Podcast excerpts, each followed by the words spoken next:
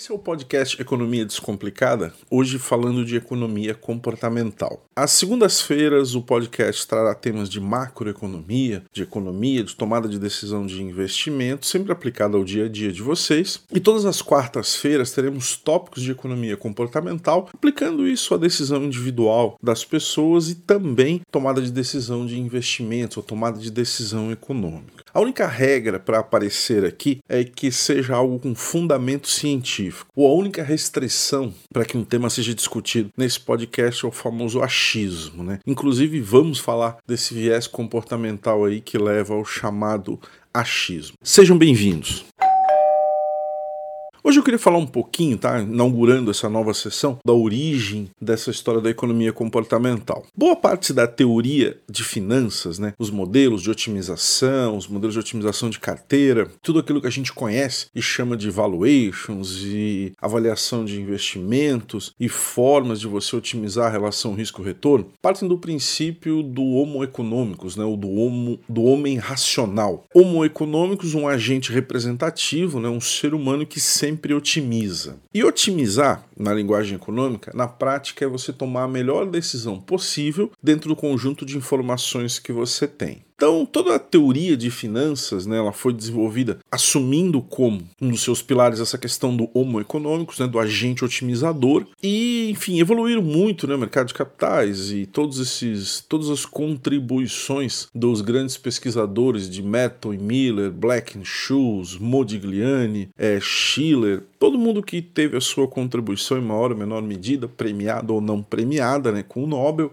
mas todo mundo tomando por base esse tipo de fundamento. Ok. E a vida seguiu maravilhosamente bem, né, até ali mais ou menos os anos 70, início dos anos 80. Quando os economistas começaram a testar as grandes bases de dados que representavam o comportamento humano. Por exemplo, por que, que determinada população fuma, por que, que eu tenho problemas de obesidade, por que, que as pessoas aqui assumem comportamentos de risco.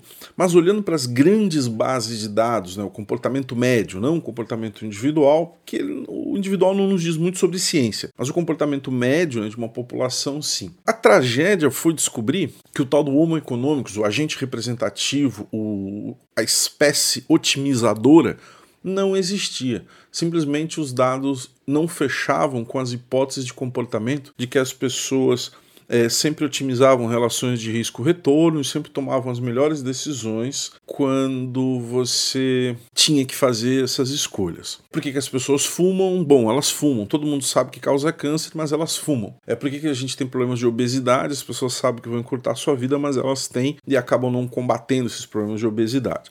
Então, essa lógica, isso, isso para pegar apenas dois exemplos, né? A gente nem precisa entrar no mercado de capitais, vamos deixar isso para as aulas posteriores. É porque que as pessoas assumem riscos que não conhecem, não colocam seu patrimônio sobre uma aposta que elas não têm a menor ideia do que pode acontecer. Bom, esses testes mostraram que simplesmente a teoria não fechava né, com, a, com a teoria econômica, é que as hipóteses que você construía sobre o comportamento geral, na verdade, não correspondiam aos ao que se observava na realidade. E aí vieram os psicólogos, sobretudo Daniel Kahneman e Amos Tversky. A gente precisa também falar um pouquinho do Herbert Simon, que nos anos 70 ganhou um prêmio Nobel falando muito sobre problemas de informação, escolha sobre incerteza, que também ajudou muito o desenvolvimento das bases do que Kahneman e Tversky fizeram algumas décadas depois, né? e viraram de cabeça para baixo todos os fundamentos que a teoria de finanças utilizava é baseado na teoria econômica. Virar de cabeça para baixo, vou resumir de um jeito bem simples. É a forma como o ser humano funciona.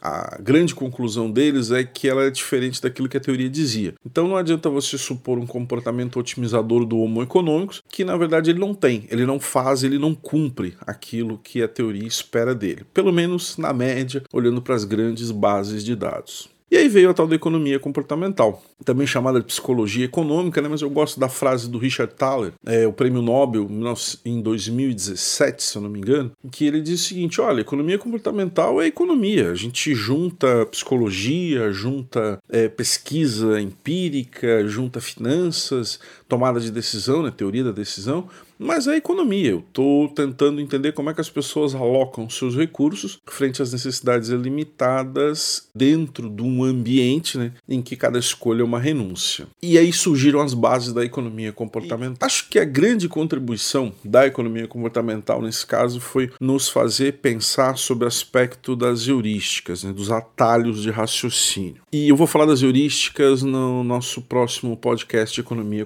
comportamental. Valeu, pessoal. Até a próxima.